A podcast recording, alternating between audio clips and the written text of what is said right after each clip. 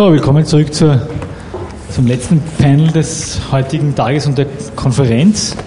Ähm, bevor wir beginnen, möchte ich drei Ankündigungen machen. Ich hoffe, ich erinnere mich an alle drei. Die erste ist die, dass wir gerne ein äh, Buch machen wollen aus den heutigen Beiträgen. Das heißt, wir bitten sowohl die. Äh, den, den Heurigen, würde ich genau sagen, also den, den Gästen auch, ja, genau. Also, äh, äh, das heißt, wir bitten sowohl die äh, Rednerinnen und Redner, ihre, äh, äh, sich bereit zu halten, sozusagen für nähere Informationen, die noch bekommen werden, als auch die Zuhörerinnen und Zuhörer, äh, sich bereits jetzt auf ihren Merkzettel dieses Buch draufzuschreiben, das dann vielleicht in einem Jahr ungefähr äh, planmäßig erscheinen sollte. Ähm, der zweite Punkt der Ankündigung ist, dass wir danach, nach am Nachmittag heute noch einen Ausflug in die Ausstellung machen wollen, die, glaube ich, einige oder relativ viele schon noch nicht gesehen haben, die im, äh, in dem Flakturm im Arnbergpark äh, ist und äh, wo wir dann gemeinsam einfach hinfahren können. Das können wir uns noch ausmachen.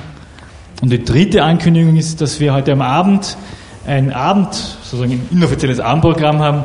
Und zwar hat äh, Dreli Robnik einen Club im Ritz. Das ist ein Lokal, das sich mit R-H-I-Z schreibt und nicht äh, wie das Hotel, äh, einen Club namens Club Popo, was von Popolo kommt.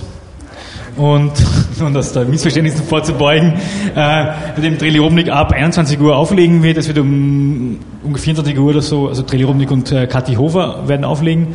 Es wird ähm, um 24 Uhr ein Live-Act geben namens äh, Crazy Bitch in a Cave, nicht Cage. Und ähm, es sind alle ähm, sehr herzlich eingeladen, dort vorbeizukommen. Eine ist frei. Und es ist niedrigschwellig und ab spätestens 4 Uhr wird angeblich sehr gut getanzt. Ab 2 Uhr hast du gesagt. Ab 2 bereits. Also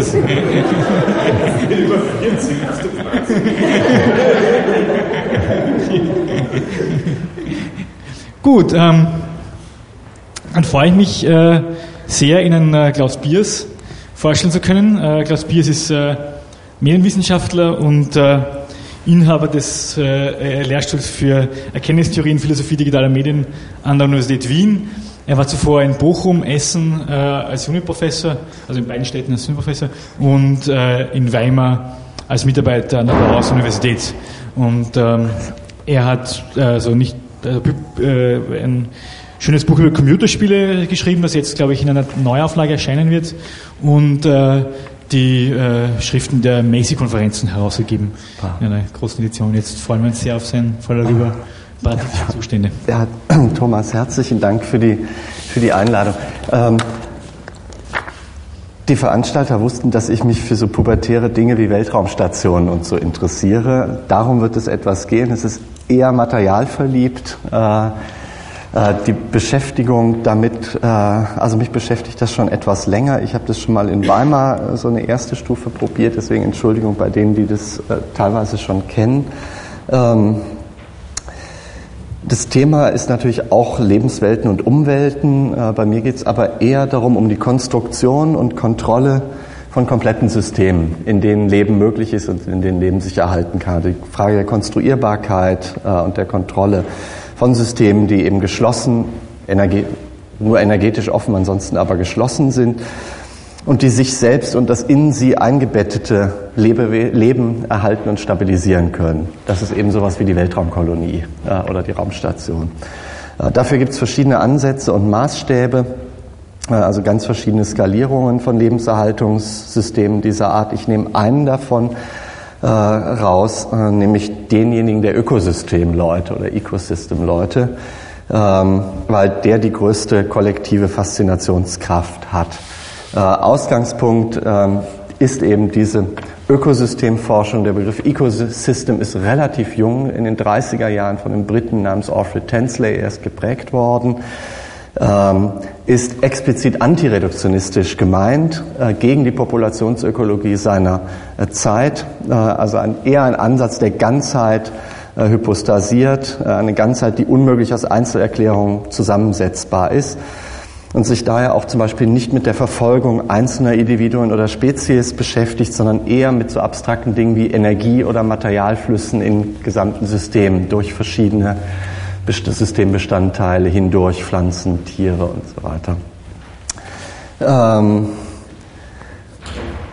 das jüngste Konvolut von Begriffen und Konzepten für diese Ökosystemforschung lieferte also nach dem Zweiten Weltkrieg die Kybernetik, die es geschafft hat, ein solches Maß von Evidenz zu erzeugen, dass wir uns eben heute Ökosysteme gar nicht mehr anders vorstellen können als eben als Zusammenhänge von Kreisläufen oder Feedbacks. Also das ist sozusagen das äh, sind so die gängigen Konzepte.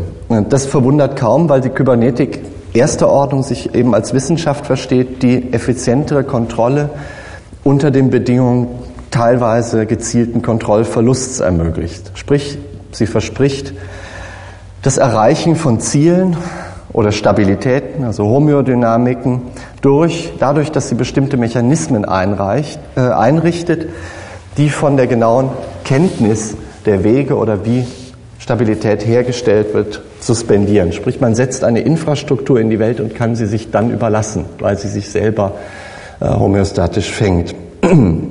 Und dieser Aspekt der Kybernetik machte eben kybernetische Modellbildung sehr früh attraktiv für Ökosystemforscher, ähm, weil die es eben mit Systemen zu tun haben, die sich nach Möglichkeit selbst stabilisieren und an denen es eben nicht Details, sondern abstrakte Organisationsformen und systemische Zusammenhänge zu lernen gelte. Ähm, Im Folgenden geht es also um so eine kybernetische äh, Reformulierung, ähm, ein Zusammenhang, in dem zugleich die Erde und Raumstationen, die zu bauen wären, gleichermaßen als Ökosysteme diskutiert werden. In beiden Fällen handelt es sich um ein Stabilitätsversprechen, also sowohl auf der Erde als auch im Raumschiff.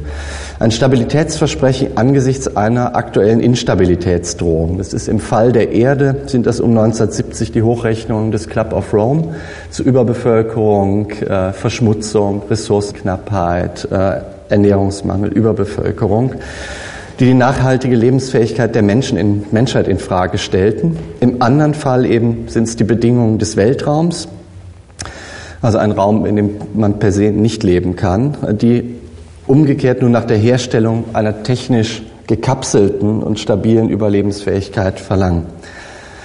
Ähm, beides hängt zwar in Form der Alternative miteinander zusammen, das werde ich gleich zeigen. Also entweder wir retten die Erde oder wir wandern aus äh, in den, in den Weltraum. Ähm, in beiden Fällen sind es aber die gleichen Medien und Technologien, die diese Instabilität und auch die Lösung der Stabilisierung denkbar werden lassen, die sie beschreiben lassen, die Antworten und Lösungen in Form von Regelkreismodellen ähm, auf diese Regierungskrise versprechen. Ähm, sprich, sowas wie Systemanalyse oder Systemdesign ist eine Option, die sich gleichermaßen an der Erde als auch am Raumschiff ähm, erweisen soll. Und auf dieser, dieser Ebene ähm, des Systemdesign treffen sich auch Ideologien, die auf den ersten Blick eigentlich unvereinbar scheinen. Ähm, die Sache nimmt, glaube ich, seinen Ausgangspunkt, oder ich lasse sie mal den Ausgangspunkt nehmen, ähm, bei einem Mann namens Evelyn Hutchinson, ähm, oft als Father of Modern Limnology, also Limnologie, die Wissenschaft der stehenden Gewässer, äh, bezeichneten Forscher. Ähm, Hutchinson, der 1928 äh, während einer Zugfahrt das Buch Die Binnengewässer Mitteleuropas äh, von Alfred Thienemann las und sich dadurch überzeugen ließ, nun zum Forscher stehender Gewässer zu werden äh, und dieser Ökosystem. Und er begann dann eine ganz rege Tätigkeit im Feld, in Afrika, in Goa, in Tibet, Seen zu untersuchen, nicht zuletzt in Connecticut Allein daraus sind 30 Aufsätze entstanden über die Seen in Connecticut. Ähm, seine Materialien hat er dann später ähm, gesammelt zu einem Standardwerk, Treatise on Limnology, äh, in vier Bänden mit 4700 Seiten. Also das ist sozusagen das, das Standardwerk zur Seenkunde. Der interessante Punkt an diesem Hutchinson ist nun, dass er zur Kerngruppe der Kybernetiker gehörte. Auf keiner der Macy-Konferenzen, also der Gründungskonferenzen moderner Kybernetik, fehlte und im Resultat davon inspiriert eben eine Wende vollzog, indem er die Begrifflichkeiten und Modelle von Feedback, Kontrolle, Information in die Gewässerforschung importierte und damit sozusagen deren Forschungsdesign reformulierte. Erstes Resultat war dann ein 1945 begonnener Aufsatz ähm, mit dem urkybernetischen Titel Circular Casual Systems in Ecology. Ähm, und damit wurde eben diese Gewässerforschung von ökonomischen Metaphern, wie sie eben bei dem verehrten Lindemann noch, ähm, ähm, von ihm geschätzt, auch geschätzten Lindemann noch da war, auf kybernetische Modelle umgestellt. Zu Hutchinsons Beispielen gehörten etwa CO2-Konzentration, Phosphate, Stickstoffverbindungen, aber auch Wachstum und Sättigung konkurrenter Populationen. Was es dabei nun zu entdecken gab, wenn man das als Regelkreismodelle beschrieb, waren Oszillationen im System, Oszillationen, die zur Stabilisierung von Systemen führen oder mit Hutchinson selbst unter Verweis auf Norbert Wiener, Zitat, circular paths which tend to be self-correcting within certain limits but which break down, producing violent oscillations when some variable in the system transgresses limiting values. Also das passiert zum Beispiel, wenn ein See am Ende umkippt. Äh, ansonsten sind das Oszillationen, die das Ding in der, in der Stabilität halten. Also man merkt, da gibt es schon sowas wie Grenzen des Wachstums oder, äh, oder sowas ähnliches. Limiting Values heißt es bei ihm noch.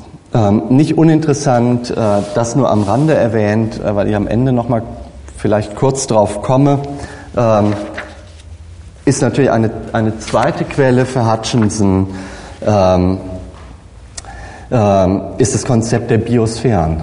Ähm, Hutchinson arbeitete in Yale äh, mit einem Professor für slawische Sprachen und Geschichte zusammen, der, der Georg Wernatzky hieß und niemand anders war als der Sohn von Wladimir Wernatzky, äh, dem Schöpfer des Konzepts und des Begriffs der Biosphäre. So wird er zumindest dargestellt. Eigentlich, das sei für die Wiener gesagt, stammt der Begriff Biosphäre von einem Wiener Geologen äh, namens Eduard Süß 1897, aber Wernatzky ist der, der ihn eigentlich populär gemacht hat mit einem Büchlein von 1928, das auf Russisch und Französisch erschien, 140 Seiten dick, äh, später um die Noosphäre noch erweitert äh, in den, in den 40er Jahren. Und Hutchinson und Wernatzkys Sohn waren eben zusammen in Yale und haben dort auch die englischsprachige Ausgabe von Wernatzkys Schriften äh, vorbereitet. Über eben Biosphäre und Noosphäre war darin enthalten, aber auch dieser aus den 20er Jahren die Schrift über die, die Biosphäre. Und sozusagen Wernatzky ist auch der, über den dieses Biosphärenkonzept bis in die UNESCO-Höhen oder so gelangt ist. Die aktuelle Ausgabe bei Rutledge äh, ist, hat das Vorwort von Gorbatschow zum Beispiel. Also Wernatzky ist der Bios Biosphärenmensch, der staatstragend geworden ist. Äh, Anstoß für Wernatzky, das nur am Rande, äh, waren übrigens die Schützengräben des Ersten Weltkriegs. Ähm, er erinnert sich äh, am Lebensende, in my scientific work, the First World War was reflected in a most decisive way. It radically changed my geological conception of the world.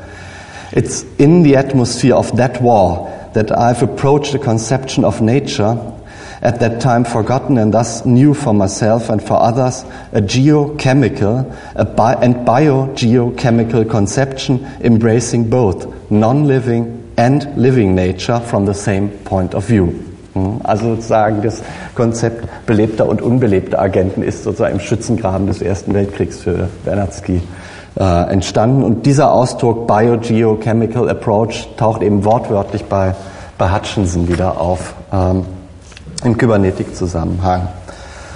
Dort eben auch als, als Biogeochemical Approach. Gut, das heißt etwa, systemische Ökologie war damit bei Homöodynamiken und kybernetischen Steuerungsprozessen angekommen und gewissermaßen zur Cyborg Science geworden. Als solche bekam sie ihre Förderungsmittel erstmal vom Office for Naval Research und von der Atomic Energy Commission, war also durchweg militärisch finanziert und darum alles andere als Öko im heute umgangssprachlichen Sinn. Die grundlegende Arbeit aus dieser Förderung, also Chef der Atomic Energy Commission war eben damals John von Neumann, mit dem Hutchinson mehrere Jahre immer in diesen Konferenzen saß. Daher kam wahrscheinlich viel von dem Geld. Die grundlegende Arbeit aus dieser Förderung ähm, war das bis heute immer wieder aufgelegte und erweiterte Standardwerk Fundamentals of Ecology der Brüder Eugene und Howard Odum von 1953 deren erste an, äh, angewandte Untersuchung zu Ökosystemen ausgerechnet nun an einem Kontroll, äh, sorry, nicht Kontroll, an einem Korallenriff, äh, an einem Korallenriff in der Nähe eines recht berühmten Atolls stattfanden, nämlich einem militärischen Testgelände. an dem 48 die Wasserstoffbombe erprobt wurde. Das wurde also den Ökologen zur Forschung gegeben. Nicht nur, weil Korallenriffe eben ein schönes Beispiel für selbstregulierende Systeme sind, äh, sehr stabile Systeme mit vielen interagierenden Spezies, äh, sondern die radioaktive Verseuchung hat natürlich den Vorteil, dass man über die Isotope Nahrungsketten und so gut messen kann. Wo die Bombe jedenfalls ist, ist der Computer nicht weit. Der jüngere der beiden, Eugene Odom, ähm, der natürlich bei Hutchinson promoviert hatte, also man sieht, wie das alles zusammenhängt, ähm, betonte hauptsächlich die Aspekte von Communication and Control in Ökosystemen und empfahl ihr Studium durch Rechnersimulation. Zitat, Programming the Balanced Ecosystem Model illustrates the rather automatic translation of energy circuit language to simulation languages once the properties of the model are stated in energies. Energies, sozusagen Energie als Universalsprache von, von Ökosystemen. Radikaler noch unter der Überschrift An Ecosystem as its own computer Zitat, the many compartments and circuits that constitute systems of man and nature are themselves special purpose computers. Also mit anderen Worten, Ökosysteme sind selbst Rechner. Die arbeiten äh, auf eine Weise, wie es Rechner tun.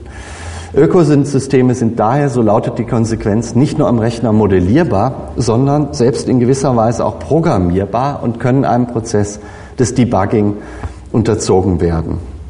Ähm, zeige, deute nur ganz kurz an, auch das eher eine Nebenbemerkung, wie das äh, gemacht wurde. Das sind so die, die wichtigsten Modelle, die, die Odum unternommen hat. Ähm, es ist nicht wirklich Digitalrechner. Äh, das kommt aus dem Zitat nicht so raus, sondern was er gemacht hat, ist Ökosysteme durch einfache elektrische Netzwerke, sprich Batterien, Drähte, Widerstände, Kondensatoren, ähm, zu simulieren. Die Annahme dabei ist, dass die Ohmschen Gesetze analog den thermodynamischen Funktionsweisen von Ökosystemen sind. Ähm, und Odom machte eben daraus elektrische Simulationen, zum Beispiel des Ökosystems von Silver Springs, einem Naturschutzgebiet, Zitat, Resistances, also Widerstände, are grouped at locations of the producing and consuming populations. Also wie eine Population Energie konsumiert, leistet der Widerstand, der entspricht dieser Population. Battery supplies, supply the concentrated energy representing the sun, also die Batterie ist die Sonne and the energy imported as organic matter from the outside. The various branching flows of food energy to consumers are presented with branching electrical wires. Variable resistances and switches permit the observer to set up various special situations and combinations. Für Odum ist also die Batterie das, was Elektronen in einem Kupferdraht bewegt und gleich der Sonne die Energie in verschiedener Form durch die Kanäle eines Ökosystems treibt und einspeist. Wissenschaftlich war das schnell kritisiert. Odum hing allerdings mindestens ein Jahrzehnt noch an diesen äh, Modellen ähm, fest. Ähm, das Ganze war maßstabsgerecht äh, skaliert auch. Ähm, also zum Beispiel äh, dieses Silver Springs Modell äh, ist skaliert auf 13,9 Milliampere pro Gramm pro Kubikmeter pro Jahr irgendwie an Nahrung. Äh, gemessen wurde dann mit Strom- und Spannungsmessgeräten, um zu schauen, was an welchen Systemstellen passiert. Äh, nannte das aber trotzdem a Computation Device und entwarf also eine extra Notation für Ökosysteme, mhm. die stark an elektrotechnische, vor allem in diesen hier sieht man es relativ deutlich. Mhm. Also da hat man sowas wie Transistoren und ähnliche Dinge. Ähm, und er nannte es eben nicht nur ein Computation Device, sondern auch mit ganz klaren Worten, this is our thinking device. Und das ist sozusagen das Medium, in dem Ökosysteme gedacht werden äh, können. Äh, und das ist äh, die von ihm dafür entworfene Sprache, die Energy Circuit Language, auch lange im, im Gebrauch noch gewesen. Gut, Nebenbemerkung zu Ende. Unter der Behauptung einer strukturellen Homologie technischer und natürlicher Systeme erscheinen nun Probleme, die im Normalfall durch Eingriffe des Menschen verursacht werden, als reparierbar durch weitere Eingriffe, sobald man diese Eingriffe auf der systemischen Ebene statt nur auf der symptomatischen Ebene vornimmt. Oder mit den Worten der Umwelthistoriker Worster und Mittman, Nature had become a system of components that could be managed, manipulated and controlled. The ecologist's task increasingly became that of an environmental engineer Ecologists were to be professional managers who could monitor and fix the env environmental problems created by human society.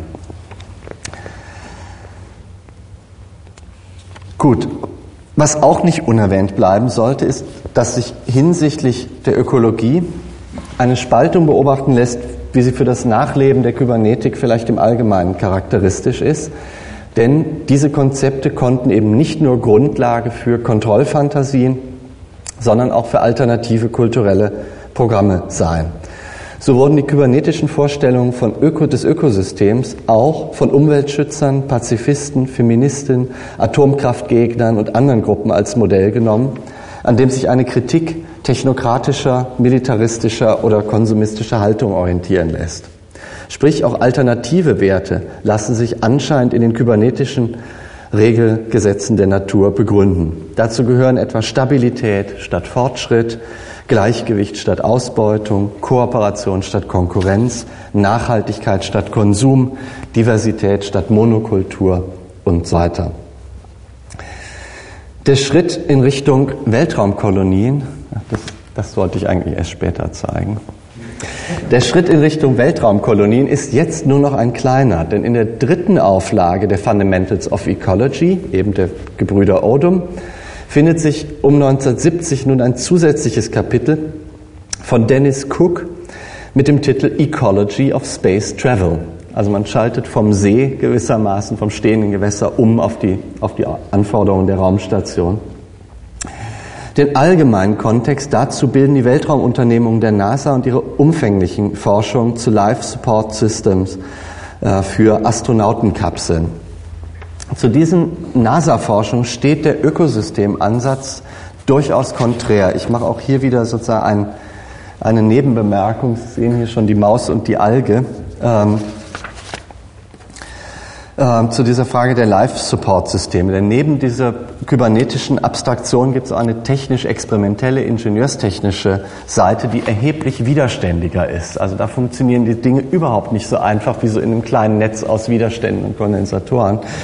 Ähm, zum Beispiel etwa bei der, für die Frage der Sauerstoffproduktion beziehungsweise der Umwandlung von CO2 in O2. Eine wichtige Sache für die Raumfahrt, aber auch für die Verlängerung der Tauchzeit von den damals entstehenden Atom-U-Booten. Wie schafft man es, unter Wasser Sauerstoff zu produzieren? Die Forschung dazu ging seit Mitte der 50er Jahre los, stark gefördert von Air Force und Office for Naval Research. Der Klassiker dafür ist äh, die Alge.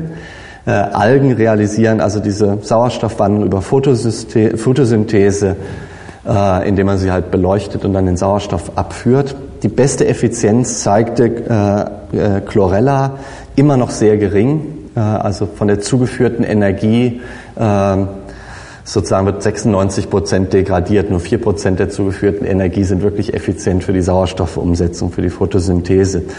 Äh, es gibt um 1960 schon etwa 30 verschiedene Systeme und Forschungslabors, die daran arbeiten. Es werden zweistellige Millionensummen da reingepumpt. Die Forschungsergebnisse, soweit ich das sehe, schwanken absolut drastisch zwischen dreieinhalb bis 3000 Liter Alge pro Person, die befördert werden soll, äh, zwischen zweieinhalb bis 71 Quadratmeter äh, beleuchtete Algenfläche ähm, und zwischen sieben bis 100 Kilowatt Beleuchtungsenergie pro Person, die versorgt werden soll. Mhm. Aus dieser Zeit kommen die ersten Mausexperimente Mitte der 50er Jahre, sogenannte Coupled Subsystem, nämlich die Maus wird mit der Alge gekoppelt, ab 55 von Myers gemacht.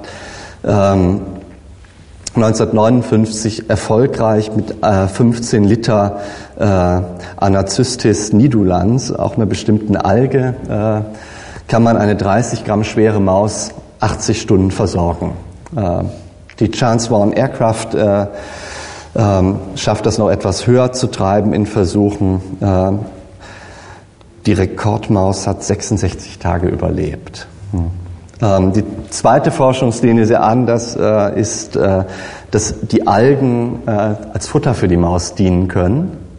Und die dritte Forschungslinie, auch ab Mitte der 50er Jahre, ist, dass die Ausscheidungen der Maus als Dünger für die Alge dienen.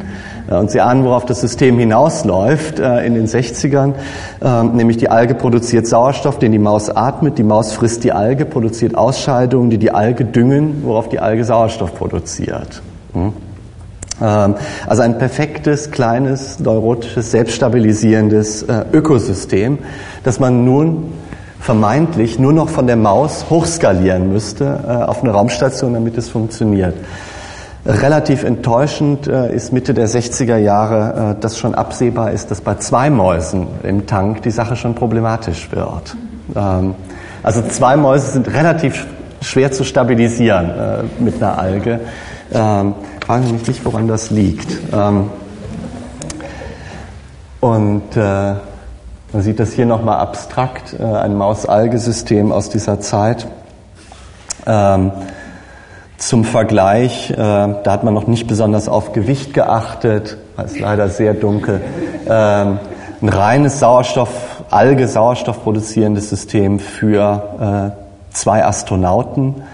Ähm, das ist relativ groß, also das produzierte so etwa die Menge äh, an Sauerstoff, die ausreicht, 29 Kilowatt Stromverbrauch ähm, mit ähm, 24 Fluoreszenzlampen, um die 700 Liter Algen drin. Also man brauchte relativ viel Material, ähm, um das mit Menschen zu machen. Legendärerweise haben die Russen es im Menschenversuch gemacht statt im Mäuseversuch und jemand 24 Stunden mit einer Algenkolonie eingeschlossen und geschaut, ob genügend Sauerstoff da ist. Naja, ähm, und es ist natürlich klar, warum, überspringe mal wieder was, warum das für die NASA ähm, so attraktiv ist. Äh, ab einer bestimmten Grenze kann man das Zeug nicht mehr hochtransportieren. Man kann nicht mehr so viel Sauerstoff und Nahrung hochtransportieren. Deswegen ist das ideale System, äh, bleibt unterhalb der gestrichelten Linie, ist also bioregenerativ äh, und versorgt und stabilisiert sich selbst. Nun ja, jedenfalls an solche Maus-Alge-Systeme können sich sehr weitreichende Fantasien äh, knüpfen. Die eine wäre natürlich, dass Reisen im Weltraum nicht mehr zeitlich befristet sein müssten ähm, die zweite, äh, vielleicht noch waghalsigere, ähm, ist der Rückbezug solcher kleinen Life-Support-Systeme auf die gesamte Erde. Äh, Zitat von Cook aus der Zeit, eben aus dem Text Ecology of Space Travel. In most broad aspects, the problem of man's survival in an artificial spacecraft are the same as the problems involved in his continued survival on his spaceship Earth um, which is rapidly reaching critical levels of crowding. For example, detection and control of air and water pollution, adequate quantity and nutritional quality of food, what to do with toxic wastes and garbage, and the social problem created by reduced living space are common concerns of cities and spacecraft. Mhm.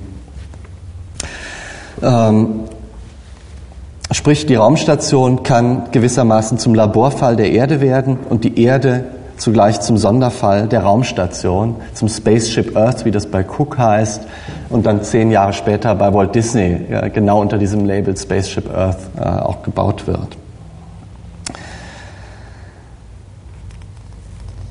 Und damit komme ich jetzt, ja, bin ich schon völlig drüber, äh, über der Zeit, zu eben den konkreten Weltraumkolonien. Ähm, etwa zu, zu dieser Zeit, Ende der 60er, um 1970, ähm, wurde nun der Ausstieg ähm, aus der Welt in Form von Gedankenexperimenten und Machbarkeitsstudien zu solchen ähm, stabilen, selbstgenügsamen Systemen massenhaft geprobt. Gerald O'Neill, Teilchenphysiker in Princeton und Meisterdenker sogenannter Weltraumkolonien, kommt am Ende seines einflussreichen Buches The High Frontier zu dem erschreckenden Schluss, dass es weniger Dreck macht, einen Menschen in den Weltraum zu befördern, als ihn auf der Erde zu lassen. Der maximale Umweltschutz würde darin bestehen, die Erde vom Menschen zu reinigen. Wenn die Menschheit nämlich komplett und weitgehend in extraterrestrische Kolonien verbracht wäre, erschiene die Erde, Zitat, far more beautiful than it is now mit einem Rest von einer Milliarde Menschen, weitgehend beschäftigt mit Pflege und Rekonstruktion historischer Monumente, sollen sich dann Flora, Fauna und Klima wieder stabilisieren. Diese künstliche, natürliche Zitat, Industry-Free Pastoral Earth, könnte dann wiederum zum Ausflugsziel von Touristen aus dem All werden. Sprich, in der Weltraumkolonie als technischer Infrastruktur eines neuen Menschen, ich lasse mal diesen hier, glaube ich, stehen. Ah, der geht immer wieder weg, schade. Ähm, erscheint sozusagen eine Option zur Außerirdischen zu werden und die Botschaft von einem besseren Leben ganz in der Nähe, irgendwo zwischen Mond und Erde. Zahlreiche Sachbücher im Zwischenreich von Ingenieursallmacht und Counterculture erscheinen und werden nicht müde, mit allerhand technischen Details, artistischen Impressionen und humanistischem Pathos zu inszenieren, das und wie Weltraumkolonien machbar sind. Ich zapp das nochmal zurück. Ich lasse das, weil es zu schnell ging, lasse ich einfach nochmal diese Bilderstrecke kurz durchlaufen. Das Leben dort wäre schlichtweg paradiesisch und damit vermutlich langweilig. In einem künstlich erzeugten und kontrollierten, Zitat, Hawaiian Climate mit Indoor-Outdoor Life all year ließ es sich aushalten. Kein Autoverkehr würde die Luft verunreinigen, die Anwohner mit Lärm belästigen. Man könnte sich seinen Gedanken hingeben und die Blumen und den Rasen betrachten. Das sind alles Zitate aus diesen, diesen Büchern der Zeit. It must be as earth-like as possible, rich in green-growing plants, animals, birds and the other desirable features of attractive regions on earth. Die Städte würden wieder ein humanes Maß annehmen, gerade bevölkerungsreich genug, um den Betrieb von Schulen und Geschäften zu erlauben, gerade so groß aber, dass eine menschliche Stimme noch an ihre Grenzen dringen kann. Die Kleidung der Bewohner wäre schlicht und sachlich, begründet im Gebrauchswert, fernab der Eitelkeiten der Mode. Die Ernährung wäre ausgewogen und unbelastet von Schadstoffen. Die Anlage der Dörfer würde dem Vorbild der Gartenstädte folgen und den stilistischen Mitteln der klassischen Moderne nachkommen, deren Materialien sich schon deshalb als weltraumgerecht erweisen, weil nur sie da in größerer Menge vorhanden sind, nämlich Stahl, Glas und Beton. Hm. Stark durchgrünte Siedlungen von Ein- und Zweifamilienhäusern würden das Bild bestimmen, modular aus Glas, Metall, Beton. Zitat, der amerikanische Kongress würde ein besonderes Gesetz verabschieden, das den Koloniebauern den Wunschtraum des Amerikaners erfüllt, nämlich ein schuldenfreies Eigenheim, ein Haus in der Weltraumkolonie. Diese Maßnahmen werden die Kolonisierung des Weltraums fördern, und zwar nicht durch Glücksjäger und Spekulanten, sondern durch solide Familien in Eigenheimen. Neben allerhand unentfremdeter Arbeit und extraterrestrischem Kunsthandwerk würde es unschuldige Freizeitvergnügen geben, wie 3D-Fußball, schwebende Schwimmbäder, meditative Weltraumausflüge oder Sex by Zero Gravity. Auch das der Vorschlag einer der NASA-Leute. Offener Raum und Toleranz würden es unterschiedlichen Gemeinschaften erlauben, Zitat, to do their own thing and build small worlds of their own, independent of the rest of the population. Man hat ja genug Platz und man kann daneben einfach noch eine anfangen, eine Kolonie. Denn, Zitat, auf der Erde ist es schwierig, neue Nationen zu gründen oder wenigstens eigenes Land für eine Gemeinde zu finden. Indianerreservate, die Forderung der Schwarzen, dass, ein, dass ihnen einige der US-Staaten zum Eigengebrauch abgetreten würden, die Gründung des Staates Israel unter gleichzeitiger Vertreibung der Palästinenser, all das sind Beispiele von Problemen unserer Erde. Im Weltraum dagegen wird es für irgendwelche rassische oder religiöse Gruppen, wie für viele andere, keine Schwierigkeiten bereiten, ihre eigene Kolonie zu gründen. Sprich, der Auszug ins All erweist sich als Star Trek im besten Sinne, als Eroberung eines unmarkierten Raums durch entschlossene Männer und Frauen, die ihn friedvoll, bescheiden und notfalls gottesfürchtig besiedeln. Hightech erscheint als Königsweg zu einer besseren Vergangenheit in der Zukunft. Der Weltraum, das ist gewissermaßen die einstmals neue Welt in der fehlerbereinigten Version 2.0. Geschichte noch einmal gemacht, diesmal aber richtig und daher als Farce. Erstaunlich bleibt, und damit komme ich wieder auf diese Ökosysteme zurück, erstaunlich bleibt, dass die Apologeten der Auswanderung sich selbst nicht in den utopischen Traditionen wahrgenommen wissen wollen, für die doch nicht zuletzt Kolonien eine maßgebliche Rolle spielen. Humanization of Space, so O'Neill etwa, is quite contrary in spirit to any of the classical utopian concepts. Denn diese klassischen utopischen Konzepte erkauften sich ihre Abschottung nach außen durch totalitäre Organisation im Inneren. Während die klassischen Utopien von der Konstruktion einer Sozialität ausgingen und diese notdürftig mit unzulänglicher Technik zu implementieren suchten, bieten die neuen Weltraumkolonien erstmal nur technische Infrastruktur, nämlich irgendwie ein selbststabilisierendes Ökosystem, als Möglichkeitsbedingung für Isolation und Stabilität. Ihr Inneres sei dagegen ungekerbt. In my opinion, so O'Neill, there can only be in any healthy situation the opinions of diversity and experimentation. Weltraumkolonien seien Social Laboratories für die Erprobung möglicher Regierungsformen, für kleine und große Gemeinschaften, heterogene Lebensentwürfe, unterschiedlichste soziale Bindemittel unter konstanten Versuchsbedingungen. Sprich im Inneren einer technischen Totalorganisation, die aus Überlebensgründen überhaupt nichts dem Zufall überlassen darf, haust gewissermaßen der Luxus sozialer Selbstorganisation, den erst und nur die Technik gewährt. Klar, das ist bestenfalls naiv und verdient Kritik, die auch rasch folgte. Denn in den Fantasien künstlicher Welten haust, so Wendell Berry, ein Zitat Fundamental Totalitarian Impulse, der die Klischees klassischer Totalitarismen nur geschickt zu unterlaufen scheint. Doch so sehr dieses Urteil zutrifft und so sehr man bis in die technischen Details hinab was begründen könnte, so notwendig scheint es doch zu fragen, an welchem historischen Ort und in welchem Kontext sich die Konjunktur solcher Überlegungen überhaupt ereignen konnte und welche systematische Bedeutung dem Weltraum zukommt. Warum passiert das in den 70ern? Einer der einflussreichsten Umstände, und damit kommt dieses ins Spiel, ist sicherlich der Umweltschutz. Der, wie Hans Blumenberg so schön schreibt, seit dem Jahr äh, der Mondlandung die Welt als drumherum zu denken vermag. Nicht umsonst zitierte das Bild des blauen Planeten die Cover fast aller Ausgaben der Grenzen des Wachstums. Vom Mond oder aus dem All erscheint die Welt als Ganzes beobachtbar und damit als sensibles System beschreibbar. Nichts anderes versuchten, und jetzt sozusagen im, ins Buch geblättert, ähm, versuchten die Algorithmen der Simulationsprogramme des Club of Rome zu leisten. Also Sie sehen hier diese eskalierenden Kurven von äh, Lebensqualität, Rohstoffreserven, es sind verschiedene Simulationsdurchläufe und immer eskaliert es irgendwie. Ja, und die Maßnahmen, die man ähm, ergreift, schlagen in diesen Simulationen in 100 Jahren in eine ganz andere Richtung aus, als man sich politisch denken würde in dem Moment, in dem man sie ergreift. Kurzum, nach deren Ratio schien die Welt kaum mehr zu retten und schon gar nicht durch den Menschen allein.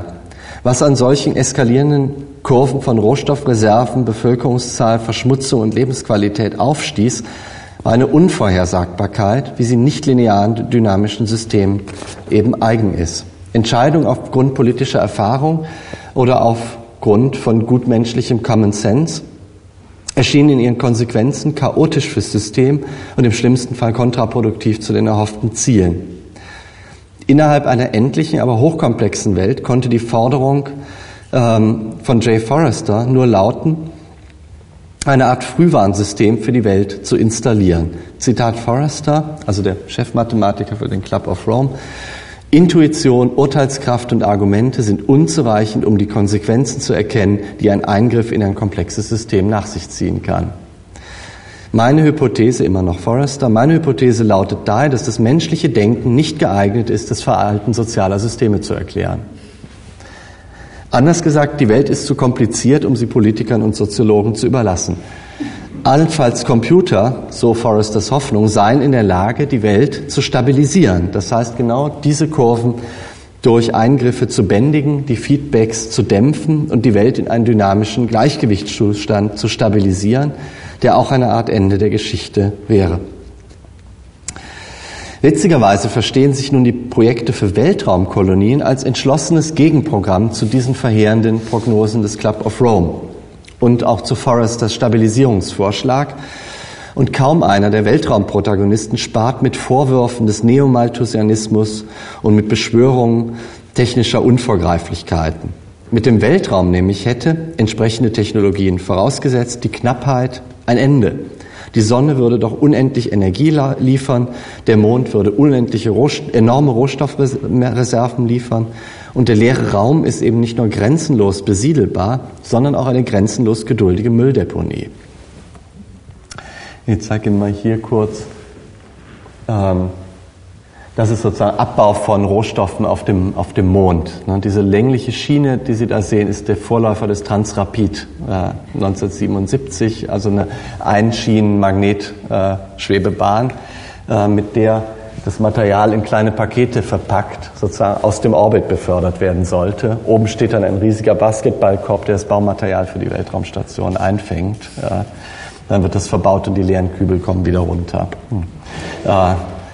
Äh, Sie sehen sozusagen, diese Transrapidgeschwindigkeit reicht auf dem Mond, um irgendwie aus dem Gravitationsfeld rauszukommen, so zumindest die Vorstellung. Ähm, und den Dreck wirft man dann eben in den Weltraum. Wenn die Welt schon nicht zu retten ist, so gibt es wenigstens einen Ort, an dem man sie neu machen kann. Für O'Neill beispielsweise sind die computerbalancierten Steady-State Civilizations des Club of Rome eine kulturelle Kapitulationserklärung und ein Rückfall ins primitive Living Out Timeless Histories. Wohlgemerkt bewegt, bezieht sich dies alles aber auf eine neue, neue Welt, die durch die gleichen Technologien, die auch Forrester und der Club of Rome benutzen, doch erst als ökosystemisch stabilisierbare denkbar geworden ist. Denn so sehr sich die Fraktionen anscheinend voneinander unterscheiden, sprich einerseits im Weltraum neu bauen, andererseits sozusagen die Regulierungsmacht den Rechnern übertragen und auf der Erde bleiben, so sehr sind sie durch ein gemeinsames historisches Dispositiv verbunden. Beide sind der Systemanalyse und dem Systemdesign verpflichtet, das wiederum seine medientechnische Basis in Digitalrechner und Computersimulation fand.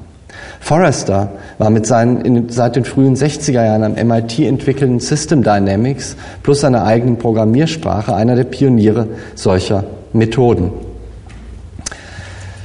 Erkennen und Machen sind seit der Kybernetik zwei Seiten einer Medaille und die Analyse von Systemen impliziert zugleich ihre grundsätzliche Machbarkeit. Systeme sind machbar, siehe Raumstation, siehe Erde, lautete die Botschaft einer jungen Disziplin, die in den meisten Fällen mit gehörigem Vertrauensvorschuss belohnt wurde. Ähm, und der Weltraum ist natürlich sozusagen ein idealer Ort, um diese Kompetenz von Systemdesign äh, zu beweisen, weil man da ein System from the scratch einfach aufbauen kann. Äh, weil der Weltraum sich eben dadurch auszeichnet, dass er per se ein steriler Raum ist, ein Raum, der wie ein Labor die Kontrolle über idealerweise alle Variablen erzwingt. Äh, nicht umsonst zogen die Entwürfe von Weltraumkolonie immer wieder die Kritik an. Sie wechselten in unzulässiger Weise den Maßstab vom Laborexperiment zur Überlebensgröße. Oder anders gesagt, gerade weil das Weltall ein Überleben so unmöglich macht, kann und muss alles, was Überleben bestimmt, neu gemacht und darum selbstbestimmt sein. Nicht-Lebensbedingungen sind der Aufruf ex nihilo, welche zu schaffen. Zitat, we will achieve what has never been possible on earth, independent control of the best climate for living, for agriculture and for industry, all within a few miles from each other. Wir wären nicht mehr gravitationally disadvantaged wie in einer terrestrischen Umwelt und gleichgültig ob Flora, Fauna, Temperatur oder Feuchtigkeit, Tages- oder Nachtzeiten, Sonnenschein oder Regen, alles erlaubt der Weltraum als konstruier- und kontrollierbar zu denken. Die Lehre des Raums ist gewissermaßen eine Option, frei von Rücksichten zu sein. Und die Rücksichtslosigkeit, in der Rücksichtslosigkeit wird sich zeigen, ob eine technische Vernunft zu leisten mag, was bislang nur die Evolution bewerkstelligte. Jetzt ist die Frage, soll ich noch ganz kurz was zum, zur Biosphäre sagen oder ist es schon total drüber? ganz kurz. naja, diese Bestrebung eines Auszugs aus der Welt und die Hoffnung auf die Machbarkeit einer geschlossenen künstlichen haben natürlich noch einen anderen äh, Hintergrund, genau in diesem Scheideweg der Kybernetik, den ich vorhin genannt habe, denn es ist ja auch die Zeit der Counterculture, der Hippies, Beatniks, Drogenexperimente und Konsum äh, und Kommunen. Sprich, in diesem Schmollwinkel des technischen Fortschritts entstehen ökologische Nischen der Verweigerung, die Formen annehmen, die eben einer Weltraumkolonie nicht ganz unähnlich sind. Äh, ich zeige Ihnen hier Stephen Gaskin von The Farm, gegründet 1971, auf dem Höhepunkt der Weltraumkolonieplanung, ähm, der mit einer Erstbesetzung von 300 Leuten den Ausstieg aus der Gesellschaft probte, um in unberührter Gegend als autarke landwirtschaftliche Gemeinschaft zu leben. Und genau das, was sich sogenannte Eco-Villages bis heute auf die Agenda setzen, also das kann, braucht man nur Eco-Villages bei Google suchen, auf der ersten Seite steht dann Organic Gardening and Composting, Biological Waste Management, Reuse, Recycle, Rebuild, Renewable Power Systems, Egalitarian and Open Democratic Governance. Das ist exakt der Plan der Weltraumkolonie, Leute. Hm. Ähm, Sprich, sozusagen gäbe es äh, ein, ein Foto von einem, äh, oder ähnlich wie die Gemälde eben, ein Foto von einem zwischen Mond und Erde schwebenden Ökobauernhof im All, würde sich von einem in Tennessee vom Typus der Farm kaum unterscheiden. Hm. Der Unterschied besteht nur darin, dass die einen ihre Ziele ohne die anderen gerade durch die Technik zu erreichen suchten. Im Zeichen atomarer Bedrohung und der Grenzen des Wachstums gilt es gewissermaßen die eigene Epoche schnellstmöglich zu verlassen, aber auf unterschiedlichem Wege. Technikapologeten und Zivilisationskritiker verweisen zu ihrer Rechtfertigung dabei gleichermaßen auf eine Humanität, die es zu gewinnen und zu entfalten gäbe.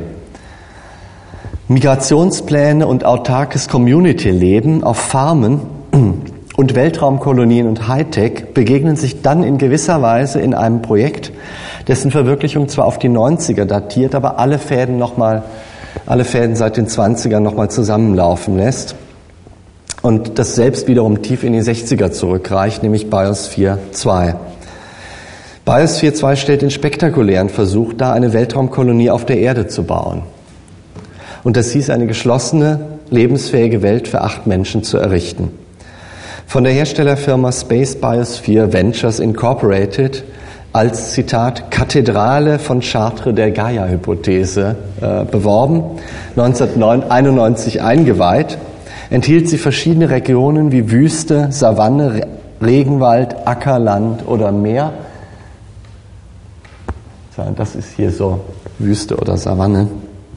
Ähm, was offiziell wie ein wissenschaftliches Experiment aussehen wollte, sollte, war die technische Demonstration einer Arche, für eine quasi religiöse Gemeinschaft, die die Erde verlassen sollte.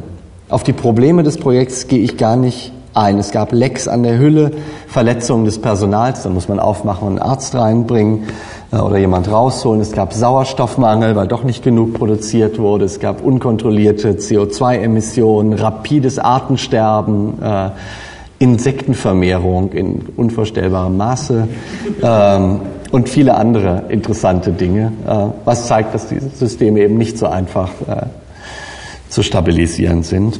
Das heißt, sie werden sich irgendwo stabilisieren, aber nicht unbedingt, um den Menschen am Leben zu erhalten. Äh, das ist, glaube ich, der ganze Witz der, der Sache, den die NASA übersehen hat. Der interessante Punkt ist aber vielmehr, dass die Ursprünge von Biosphere 2 in einer texanischen Kommune eben der Hippie-Zeit liegen nämlich in der sogenannten Synergia Ranch, der Name Synergia Ranch Buckminster Fuller abgelauscht war. Und die war eine der Keimzellen des New Age, wurde geleitet von John Allen alias Johnny Dolphin, einem Dichter, Ingenieur und autodidaktischem Biowissenschaftler, der heute nach dem Ende des ganzen Projekts angemessenerweise Multimedia-Aufführungen schreibt und inszeniert. Die Synergia Rentsch hatte legendärerweise alles, was zu einer ordentlichen Sekte dazugehört. Neue Namen für ihre Mitglieder, strenge Exerzitien, physische und psychische Zwangsmethoden und natürlich das Bewusstsein, auserwählt und erweckt zu sein, während der Rest der Menschheit schläft und dem Untergang geweiht ist. Von außen betrachtet sah sie dagegen aus wie eine der üblichen Aussteigerfarmen mit spirituellem Bewusstsein in Zeiten von Vietnam-Protest und erstarkendem Ökobewusstsein, auf der man handgemachte Möbel, Töpferwaren oder Strickpullover kaufen konnte. Ellen jedoch war zutiefst überzeugt von einer neuen Menschheit, die im Weltraum beginnen würde und die eben nur durch Hightech zu organisieren wäre. Dabei ist eben ziemlich gleichgültig, dass die seit Mitte der 50er Jahre unternommenen äh, Experimente an künstlichen Ökosystemen gerade mal eine Maus stabil am Leben erhalten konnten. Ähm, Allen schrieb stattdessen, inspiriert von Gurdjieff, einem armenischen Mystiker, schrieb stattdessen Gedichte wie dieses hier mit dem Titel Lebensraum. Äh, als ein Kind auf einer Tafel aus Ton befehligt dich Alexanders Reich. In meiner Jugend herumwandernd in den westlichen Staaten war ich der Kahn der Leidenschaften. Jetzt, sanft mit Galaxien, plane ich die Flucht aus dieser Zelle. Davon beeindruckt zeigte sich, äh, da, da ist sozusagen der Ursprung von, von BIOS 4.2. Ähm, davon beeindruckt zeigte sich 74 ein junger Mann, der eigentlich nur Kunstgewerbe aus glücklichen Pazifistenhänden kaufen wollte und stattdessen Sektenmitglied wurde. Äh, dessen Name war Ed Bass, Sohn eines Ölmultimilliardärs in Texas äh, und darum selber schon Milliardär in seinen Zwanzigern. Ähm, der dieses Projekt finanzierte, nämlich die Auswanderung ins Weltall, die man mit Biosphere 2 auf der Erde probt, äh, und Gründer und Leiter des Biosphere-Projekts war in der ersten Zeit, nämlich AdBase. Ähm, das erklärt unter anderem auch, warum dieses Ding, das inzwischen von mehreren Universitäten auch bespielt wurde, bevor es doch Freizeitpark geworden ist, für Forschungszwecke anscheinend überhaupt nicht funktioniert. Also so war zumindest nachzulesen ähm, weil es eben ganz andere Ursprünge hat und von Autodidakten und, und Sekten eigentlich konzipiert wurde. Nun ja, Okay, damit bin ich auch wirklich am Ende. Also diese, was ich zeigen wollte, ist, dass dieses Gemisch aus Science und Pop, also aus Bildern von glücklichen Ökobauern im Weltall und Versprechen erleuchteter Gemeinschaften, futuristischem Hightech und arkadischem Lowlife mindestens so viel Sprengkraft hatte wie die Atombombe. Die Kolonisierer sind Vertreter dessen, was Hans Blumenberg wohl eine starke Philosophie der Raumfahrt nennen würde. Eine Philosophie, die sich nicht in einem Wettstreit neuer Runden erschöpft, sondern eine Epochenmarke äh, setzen würde und folglich eine Geschichtsphilosophie wäre. Zwar sahen Sympathisanten wie Margaret Mead darin eine Chance zur Diversität, doch wird man schwerlich den Verdacht abweisen können, dass hinter der oft proklamierten menschenfreundlichen Pluralität immer schon ein Ingenieur herrscht so oft ein unverblümtes Wort Humanity im Schrifttum fällt, so wenig Vertrauen scheinen die Kolonisierer in dieselbe investieren zu wollen. Die kolonialen Ambitionen der 70er stellen eine Art Ultimate Machine Fantasy dar, so Louis Mumford dazu, indem sie eine gesamte Lebenswelt noch einmal an, zu, zu machen anstreben, diesmal aber vollständig intelligibel, konstruiert und damit vermeintlich stabilisierbar. Sie verweisen damit auf das, was Blumenberg einen neuen Platonismus, einen Platonismus der Unvergänglichkeit des Gemachten genannt hat, der nur in vollständiger Lehre wie dem Weltraum produktiv werden kann. Sie treiben zugleich die Wohnmaschinen der Moderne, die ja nicht unbedingt äh, nicht umsonst in Satellitenstädten ihre Aufgabe fanden, auf die Spitze, um zugleich sozusagen im Inneren die, eine Art Phantasmagorie einer vorindustriellen Idylle zu bergen und aufzuheben. Closed World und Green World, die geschlossene, rationale Welt der Tragödie und die wundersame, matriarchale Welt der Komödie scheinen darin aufgehoben. Herzlichen Dank für die Geduld.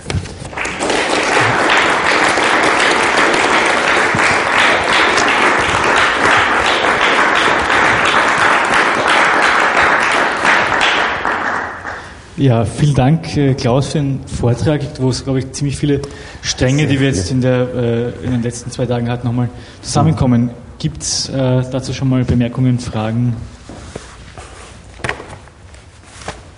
Alles ähm, ich habe ähm, äh, auf der Folie von, von dem Odem ähm, mhm. Da wird der Preis eingeführt. Ich wollte dich fragen, an welcher, ob du das nochmal kurz mir erläutern kannst, an welcher Stelle das Geld in das Ökosystem kommt. Geld? Weil bei deiner, bei dieser Folie mit den Energy Circuit Language Symbolen, da taucht am Ende das Symbol für ähm, weiter oben. Echt? Äh, also oben der Produzent und unten dann ha. plötzlich das, das Geld, der Preis. Gute Frage. In keinem der Systeme, die er modelliert hat, spielt das eigentlich eine Rolle? Siehst du, das ist mir gar nicht aufgefallen, weil ich habe mir nur die sechs oder sieben angeguckt, die er gemacht hat, äh, die hauptsächlich von Seen in Naturschutzgebieten sind und es spielt gar keine Rolle. Gut, okay. Ja. Ähm, das ist allerdings auch eine späte, das ist sozusagen äh, von 72 eine spätere Auflage. Der hat, Moment, ich kann die Folie mal gucken, wann er aufgehört hat, die Dinger zu bauen. Äh, der Witz daran ist ein bisschen, dass das von diesen, ähm, ähm, ah nee, die Folie ist nicht da. Der Witz ist etwas, das sich diese Symbolsprache verselbstständigt hat. Also Odom hat äh, tatsächlich kleine Schaltkreise materiell gebaut. Ähm, das Diese Notation ist aber nachdem, nachdem er aufgehört hat zu bauen, übergewandert in richtige Digitalsimulation. Das heißt, man hat jetzt diese Symbole von Odum, die eigentlich für reale Schaltpläne waren, hat man jetzt als abstrakte Systeme, die man am Bildschirm zusammenschiebt, um Systeme zu modellieren, die nicht unbedingt mehr nur sehend sein müssen. Ne? Ähm, also diese Circuit Language ist irgendwie noch in Gebrauch, aber eben auch für andere Systeme. Ich, ich würde gerne nochmal nachfragen ähm, nach dem Problem, kann man verstehen? Ja, ähm, von Technik und Lehre.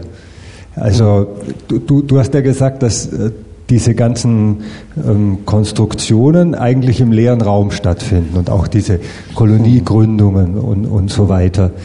Ähm, und dass das ähm, erst die Möglichkeit gibt, überhaupt so eine Konstruktion von Welten oder Welten überhaupt als Konstruktion mhm. zu denken, sie im, im leeren Raum mhm. zu, zu sehen. Und äh, wenn man jetzt nochmal an den Anfang denkt, also Wernatzky und, und seine Biosphäre, ähm, ob, ob das nicht eine Tradition ist, in der nicht unbedingt diese Lehre auftaucht. Also bei Wernatzky selber, ähm, der kriegt die Biosphäre ja, wie du sagtest, also über den Ersten Weltkrieg und über eine ähm, Reise nach Kanada, wo er die ähm, Braunkohleabbau sieht und diese riesigen Flächen, die, die da umgewälzt werden und, mhm. und, und dann im Ersten Weltkrieg die, die Zerstörung ganzer, ganzer Landstriche und so. Und plötzlich kommt ihm, dass der Mensch selber so ein geologischer Faktor äh, geworden ist und mhm. die Geologie verändert, genauso wie die Geologie ähm, auch durch andere Lebewesen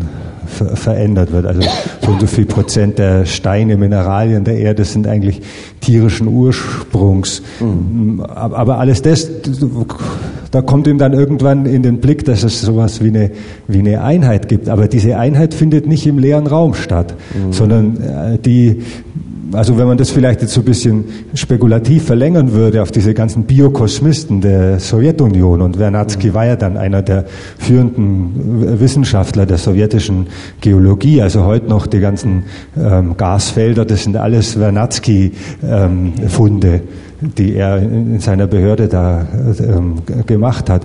Und, und bei, diesen, bei diesen sowjetischen Biokosmisten, da ist ja selbst das Weltall total bevölkert. Mhm. Also mh, mm, ähm, mhm. der Weltraumstaub sind Seelen. Ähm, äh, Seelen Verstorbener und, und, der ganze Weltraum ist voller, voller Seelen und wir müssen gucken, wie wir den Staub wieder ähm, zurück ähm, entwickeln äh, zu Seelen. Also äh, so wäre es so eine ganz spekulative Vermutung, dass es ähm, irgendwo so einen Bruch gibt, wo ähm, aus ähm, dem gleichen Gedanken der Biosphäre, der einem äh, einmal in der Fülle ist und es ist ja auch wo der einmal in der Fülle ist, plötzlich ähm, äh, sowas wie die Leere reinkommt. Und das ist ja auch irgendwie vermutlich für die ganze Frage nach der Natur überhaupt äh, total wichtig, weil die Natur als Umgebung ja zunächst mal absolut dicht ist. Mhm. Viel zu dicht, also absolut präsent und, und überhaupt das glatte Gegenteil von Leere eben. Mhm. Absolut jeder Millimeter bewohnt von irgendwelchen Mikroben oder mhm. äh, Kleinst- oder Pro Protozoen oder so. Ne? Wo, wo, wo kommt die Lehre ins Spiel? Auch vielleicht auch bis im heiligerschen Sinne auch gedacht. Ne? Also jetzt Nihilismus der Technik oder so. Das ist eine gute Frage. Äh, ich nehme das mal eher als Anregung, äh, weil mir so schnell wirklich keine Antwort kommt, wo sie, wo sie sozusagen auf der Strecke geblieben ist. Äh, aber genau das bleibt natürlich auf der Strecke. Für die NASA-Ingenieure muss das leer sein. Es muss sozusagen bis hin zu diesem, äh, dass man es an bestimmten Lagrange-Punkten aufhängt, wo man also auch keine Gravitationseinflüsse hat, wo man nicht mal eine Zugkraft in eine bestimmte Richtung hat, um auch das möglichst noch selber zu bestimmen, wie man Gravitation erfindet, sucht man sozusagen auch noch die fünf Punkte raus, an denen keine Gravitation in irgendeine Richtung äh, ist. Hm. Ähm, also das ist, glaube ich, sehr ingenieursmäßig gedacht. Da, äh, aber gut, das, ich nehme es mal als Anregung, wo die, wo die Fülle geblieben ist. Hm. Ich würde gerne nach dem ähm, Geschichtskonzept des radikalen Neuanfangs fragen, und zwar vor einem Hintergrund, dass ich über, ähm, wie mir scheint, ganz ähnliche ähm, Verknüpfung von Rückkopplungsmodellen gestoßen bin, mhm. äh, also äh, auch im Technischen vorgebildet, positives und äh, negatives und positives vom äh, äh, mhm. Feedback zusammen gedacht wurde als ein ähm, ultrastabiles System. Also mhm. sozusagen, es gibt die engen Grenzen des negativen Feedbacks und von Zeit zu Zeit schlägt es um in, die können sich hochschaukeln, dann werden die Grenzen des negativen Feedbacks erreicht mhm. und es kritisch kommt es im positiven Feedback zu einer zu einem, zu einem dramatischen Ereignis. Aber biologische Systeme und gewisse technische Systeme sind in der Lage, dann wieder neu anzufangen. Mhm. Ähm, das fasziniert ähm, ähm, Mediziner und, und äh, Techniker gleichermaßen. Albrecht Bethe ähm, nennt das Kippschwingungsprinzip und äh, die Glimmlampe ist das technische Beispiel. Alles so in den ähm, mhm. Ende 30er, Anfang 40er Jahre und der epileptische Anfall oder der Kreislaufkollaps sind biologisch-medizinische Beispiele. Und ein Psychiater in der Nachkriegszeit ähm, ähm, kommt genau darüber zur Kybernetik, weil mhm. dieses Modell ihm erlaubt, äh, glaube ich, kann man relativ gut zeigen, ähm, die katastrophale Erfahrung, die er gerade durchgemacht hat als ähm, Nazi-Mediziner, einzubauen in ein letztendlich naturalisiertes Geschichtskonzept. Also sogar nach dieser Katastrophe können wir neu anfangen. Wir haben die Naturgesetze, nach denen wir begreifen können, ähm, dass auch dies hier nur ein ähm, sozusagen gesetzlich vorprogrammiertes kritisches Entgleisen war. Mhm. Ähm, jetzt müssen wir wieder ein neues System von negativer Rückkopplung herstellen und dann. Ähm, aber das ist ja ein anderes, also das ist ganz, ganz stark in, also sozusagen die, die Krisenerfahrung 45 äh, kann durch Kreislaufmodelle ähm, irgendwie erträglich gemacht werden. Während bei dir schien es mir doch wesentlich um letztendlich Ausstiegs, also um, um apokalyptische oder endzeitliche Ausstiegsmodelle zu gehen. Aber vielleicht ist das auch nicht, naja, nicht richtig. Ich glaube, es sind halt ja, also ich etwas systematisiert sind es ja, glaube ich, drei drei Richtungen, die da erforscht werden. Es, es gibt diese Ingenieursfraktion, das sind die, die sozusagen kartesianisch dran gehen. Die haben das, also wir haben drei Probleme, äh, Sauerstoff, Müll äh, und Ernährung oder so. Wir lösen die Teilprobleme, setzen daraus das Ganze zusammen. Äh, die zweite Gruppe sind diese Kleinen und Kleinen, äh, zum Beispiel die Cyborg-Leute, die sagen, wir müssen den Menschen verändern. Äh, dann schaffen wir es. Und die dritte Gruppe sind meine, das sind die, diese Odums und Hutchinsons, die irgendwann 66 bei einer NASA-Konferenz einbrechen und sagen, wir müssen ganzheitlich denken. Ne, wir müssen sozusagen einen ganzen Zusammenhang verschiedener Agenten, der in sich lebensfähig ist, wie so ein Tümpel nehmen. Dann müssen wir gucken, was wir vielleicht rausstreichen können. Und das sozusagen Minimum an Komplexität, das exportieren wir in den Weltraum. Äh, die setzen sich eigentlich technisch bei der NASA gar nicht durch, aber die haben die größte Faszinationskraft für solche, für solche Dinge. Und aus dieser Richtung, was ist eigentlich sozusagen, es ist ja ein ganz essentialistisches, also ein Gebrauchswertdenken. Was ist eigentlich nötig? Jemand braucht so und so viel Quadratmeter, um gut zu leben. Er braucht viel Natur, er braucht gutes Essen. Es wird irgendwie so eine Dörflichkeit imaginiert, die völlig zeitverloren ist. Hm. Ähm, also es würde wahrscheinlich ja gar keinen Fortschritt geben. Man kann in dieses Ding nicht mehr reinpacken. Dann müsste man eine Kolonie daneben bauen. Äh, man wird nichts abreißen und keine Großstädte werden entstehen. Ne? Es ist ein Leben, das wirklich sozusagen im Zyklus der künstlich erzeugten ja, Rhythmen von Ernten und äh, Ernten und Festen oder sowas wieder stattfindet, ne? von, von Ernten und Dorffesten. Äh, und darin tatsächlich also ein Ausstiegsszenario aus der Geschichtlichkeit, aus dem Komplettausstieg aus dem Fortschritt. Ne? Und wer was anderes machen will, wer eben doch in der Großstadt leben will, der soll eine Kolonie daneben bauen und das versuchen. Aber es sozusagen, es entwickelt sich nicht mehr aus dem Ganzen heraus. Hm. Ähm. Meine Frage ist damit eigentlich mhm. beantwortet. Ich wollte auch genau in diese Richtung fragen, äh, weiterfragen und ich mhm. nur noch mal an diesen einen wirklich schönen Satz von Kurt Eschon erinnern, der den, diesen Afrofuturismus als den Last, The Last Angel of History beschrieben hat. Also genau so das letzte Mal, in dem, der Moment, in dem die Geschichte noch mal mhm. vorhanden ist. Und mit der Auswanderung ist der, ist der nicht mehr notwendig. Mhm. Aber es ist jetzt keine Frage, weil... Mhm.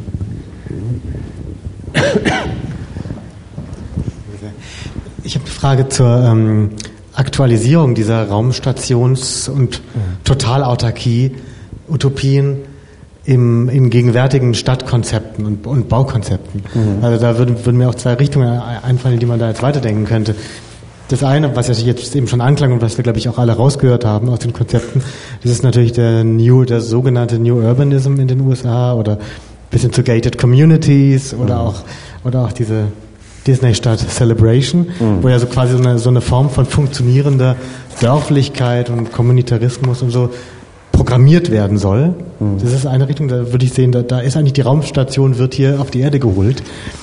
Und die andere Richtung wäre das, mh, hm, was glaube ich gegenwärtig auch viele Leute beschäftigt, inwieweit, mh, hm, ich sag mal, äh, Wüsten-Communities, also jetzt beispielsweise in Dubai oder in den arabischen oder asiatischen Staaten, wo voll klimatisierte äh, quasi auch strukturelle autarke Gemeinschaften geschaffen mhm. werden, weil einfach da drum, drumherum erstmal Wüste ist und quasi eigentlich alles erzeugt werden muss. Also mhm. inwieweit das sogar zu denken ist als gegenwärtige, sehr reale Raumstationskonzepte, die natürlich nicht, nicht autark sein können, sondern mhm. im Wirtschaftskreislauf ziemlich und extrem eingebunden sind, aber in einer gewissen Weise mhm. das total in die Immanenz des Alltags geholt haben. Mhm. mhm. Gerne Frage.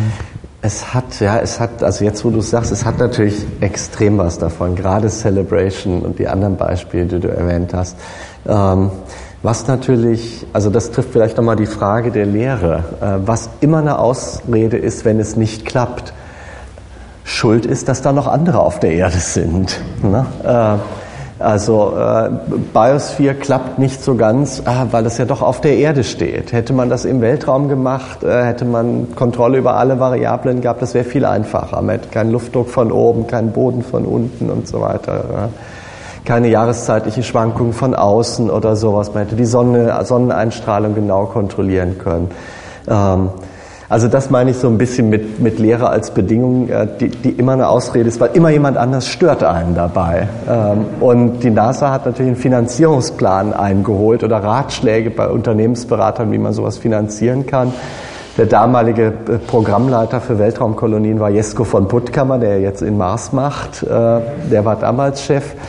Ähm, und unter anderem ein Finanzierungsprogramm Programm des Hudson-Institut war einfach Rentenfonds einrichten. Bei Palästinensern, äh, bei Black Muslims, bei äh, allen Arten von Bewegungen. Und dann hätte man in so und so viel Generationen, bei so und so vielen Mitgliedern, äh, hätte man es zusammen, also finanziert. Ne?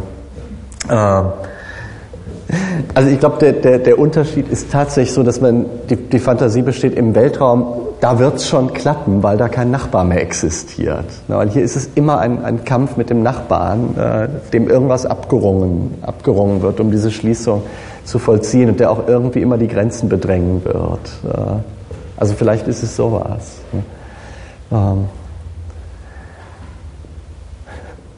Ich möchte vielleicht nur so ein Aperçu bringen, dass den das Kojo Eschund Zitat von der Karin Harasser und den Verweis auf die Gated Communities vom Holger Schulze äh, da vielleicht nochmal zusammenzieht, dass ja auch manche Aspekte von dem äh, gegenwärtigen Konzept von Multitude in diese Richtung weisen würden, äh, einer, einer Fantasie des Auszugs in eine andere Welt, die möglich ist und die frei wäre von Verunreinigungen und frei wäre von, von, von der Abstraktion, die das Kapital uns antut. Also so ein, ein, ein rein produktiver, in sich idyllischer Situs, äh, wo, wo es keinen Grund gibt für einen Konflikt und wo der, der Parasitus, äh, nämlich, nämlich das Wertgesetz, abgeworfen äh, mhm. worden wäre. Also da, da hätte man natürlich wieder so eine Genealogie, die zurückführen würde auf die Countercultures und auf diese, auf diese Dropout-Fantasien und auf, auf dieses sich absetzen und, und irgendwo äh, ein Idyll nochmal gründen oder im heutigen Sinn, die ganze Welt muss siebter Bezirk werden ne? und, und dann daran wird sie genesen.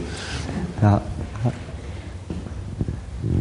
Ja, ja, also das sind natürlich auch so Überlegungen, die am Rande und wenig ausgesprochen sind. Das läuft so bei der NASA unter solare Ökonomie. Also die, die da oben sind, leben hauptsächlich vom Energieverkauf an die unten. Also man ist sozusagen, man hat, äh, macht Sonnenkollektorfarmen und schickt das, wie auch immer, auch da gibt es verrückte Pläne, äh, also dass man es gebündelt auf die Erde runterschickt mit Kollektoren, die in der Wüste stehen. Also man handelt eigentlich mit Energie, die nichts kostet. Die Anlagen muss man nur ein bisschen warten. Auch das sind natürlich verrückte. Also man hat nichts mehr zu tun. Es ist auch immer so, also genau wie man glaubt, den Menschen sozusagen die, das Eigentliche des Menschen darauf reduzieren zu können, dass er in der Dorfgemeinschaft im Einklang mit der Natur äh, lebt. So glaubt man auch, wenn er irgendwie keine Arbeit mehr hat, wird er sozusagen zu neuen geistigen Höhen. Also da gibt es ganz viele Zitate. Er hat dann die Freiheit zum Eigentlichen irgendwie zu kommen und über sich nachzudenken. Also alle werden eigentlich Philosophen, wenn man nur noch eine Stunde am Tag so einen Sonnenkollektor warten muss. Äh, ähm, der, der, also es sind ganz seltsam, also essentialistische Vorstellungen, was der Mensch sei, äh, damit verbunden ne? und zu was man ihn befreit, nämlich zu seiner Eigentlichkeit äh, ja, des Denkens und Kunstmachens und ähnlichen Dingen.